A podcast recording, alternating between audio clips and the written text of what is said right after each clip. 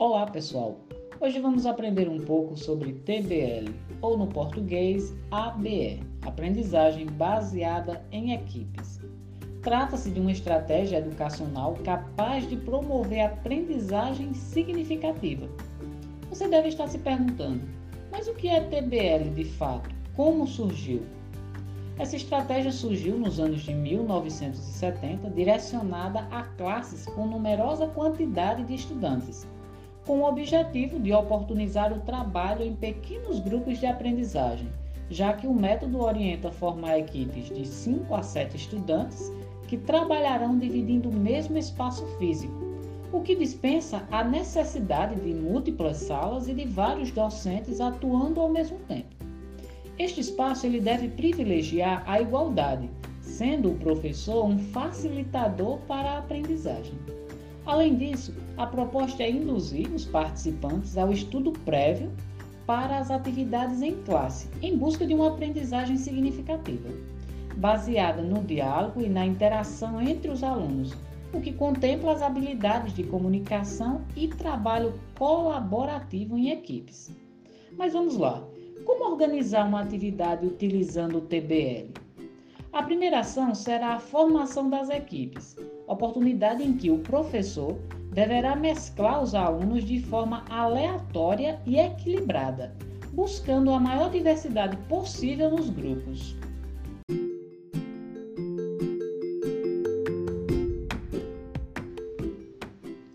A partir daí, as etapas serão as seguintes.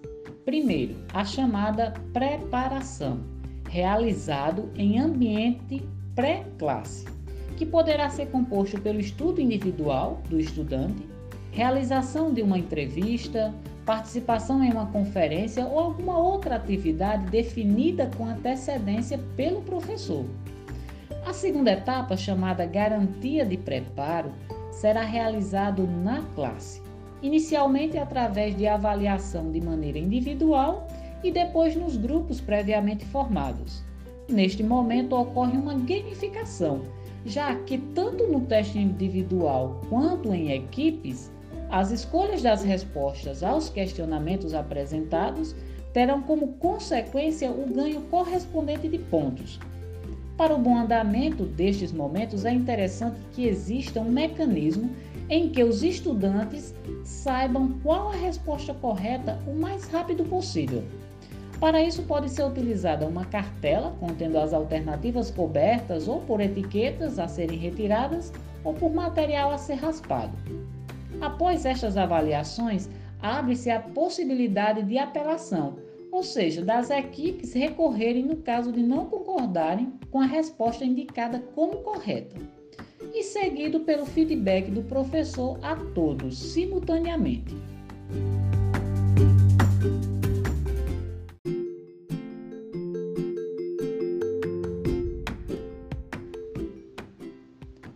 A terceira e última etapa será a aplicação de conceitos, e é fundamental que ocorra na classe.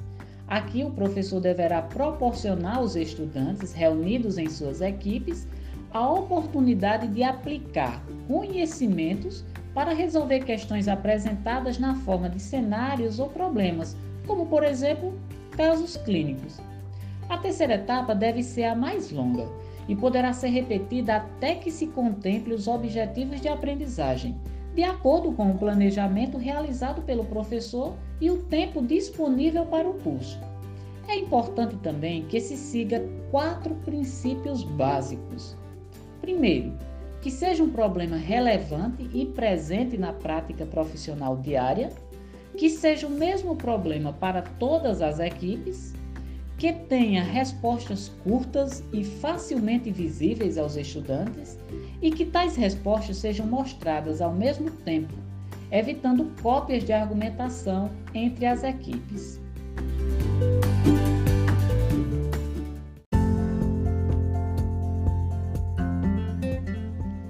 O estudo do TBL nos permitiu ver que nesta estratégia os alunos são avaliados pelo seu desempenho individual, pelo resultado do trabalho em grupo, além de serem submetidos à avaliação entre os pares, o que incrementa a responsabilização.